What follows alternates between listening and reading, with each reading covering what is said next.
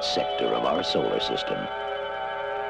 Suspended in orbit around the sixth planet from our sun lies a distant outpost. A technologically perfect world where mistakes are impossible. Because the impossible is unthinkable. It is called Saturn III.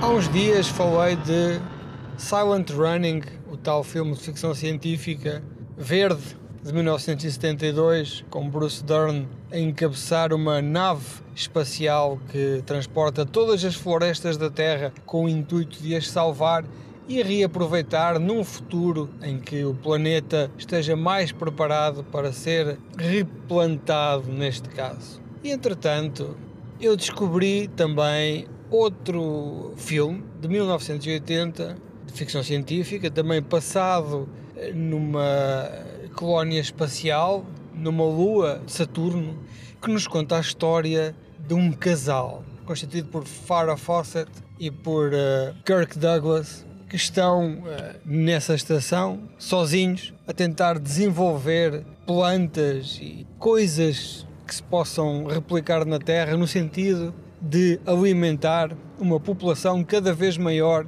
e com dificuldade de criar cadeias de abastecimento do ponto de vista alimentício. Então a Farrah Fawcett e Kirk Douglas estão na sua estação, eles são um, uma espécie de casal, de facto eles pinam, eles têm uma relação não diria de marido e mulher, mas de colegas de trabalho, sendo ele muito mais velho que ela, não é? Kirk Douglas em 1980 já deveria ter, sei lá, 60, 70, não faço ideia. Fora Fawcett estava viçosa. Digamos que eram colegas de trabalho com benefícios. Ela gostava muito dele e ele muito dela. Trabalhavam, discutem, coisas de trabalho, pinocada, coisas de trabalho. Faziam essa saudável interpolação eh, de temas. Ora, um dia chega à Lua um novíssimo, jovial Harvey Keitel. Não sei eh, até que ponto isto não será das primeiras obras que ele fez, é uma questão de procurarem.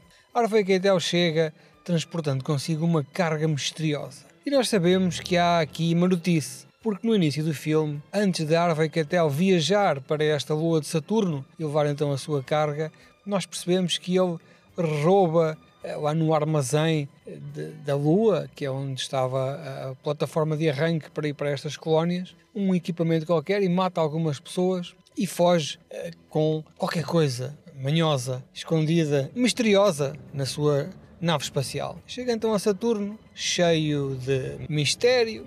E tal, eu venho de fora, sou um gajo muito sério e eu gosto é de trabalhar, muito dado para mim mesmo, não sou grandes conversas, começa a demonstrar o que está a fazer e o que é que ele vem fazer? Ele vem construir um robô de inteligência artificial que terá como função substituir uma daquelas pessoas naquela estação. Eles receberam notificação de que eh, os trabalhos estão muito atrasados, já deveria ter chegado eh, resultados para que se pudessem começar a criar novos alimentos mais rápidos e mais fáceis na Terra, mas eles estão a acabar o trabalho, não se sentem ainda preparados para enviar eh, o fruto do seu trabalho. Harvey Keitel começa então a fazer as suas engenharias, a construir o que está a construir. É um robô chamado Hector e diz que tem que tomar uns comprimidos azuis para dormir melhor. E estes comprimidos serão uma espécie de uma droga do futuro em que as pessoas tomam para se sentirem mais descansadas quando fazem viagens em hibernação. Ora, a nossa jovem,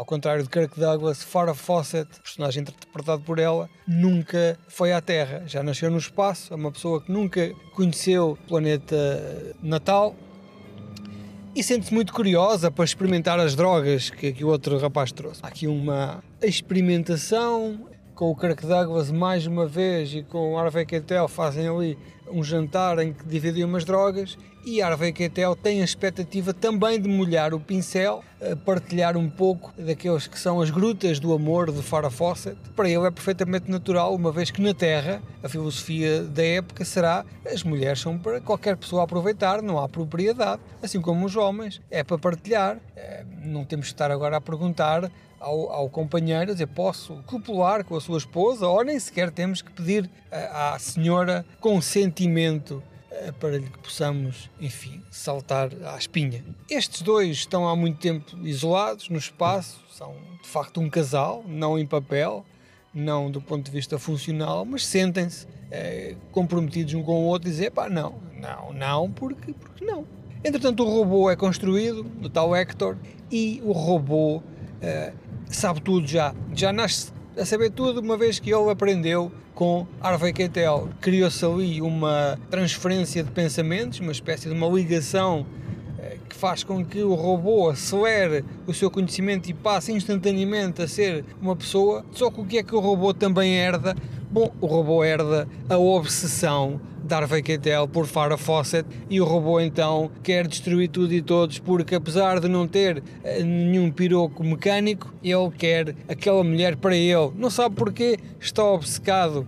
Eh, o robô mal nasce parece quase um homem, não é? Mal nasce, manda logo o trabalho às urtigas, manda logo todas as suas obrigações para o ar e pensa: eu quero é a Farah Fawcett para fazer, não faço a mínima ideia o que a minha sensação de possessão é que ela esteja comigo. E pronto, até ao fim do filme eh, temos esta malta toda a fugir do robô que entretanto se torna eh, assassino. Este robô terá custado à altura um milhão de dólares, que é uma pipa de massa eh, ainda hoje, e na altura seria o equivalente, sei lá, a uns 30 milhões ou 15, não sei, sou da área financeira, mas não se vê, o robô é muito parado, é um robô, é uma espécie de Robocop com artroses mas ele anda, tem uma câmara de vigilância na cabeça, tem um braço extra.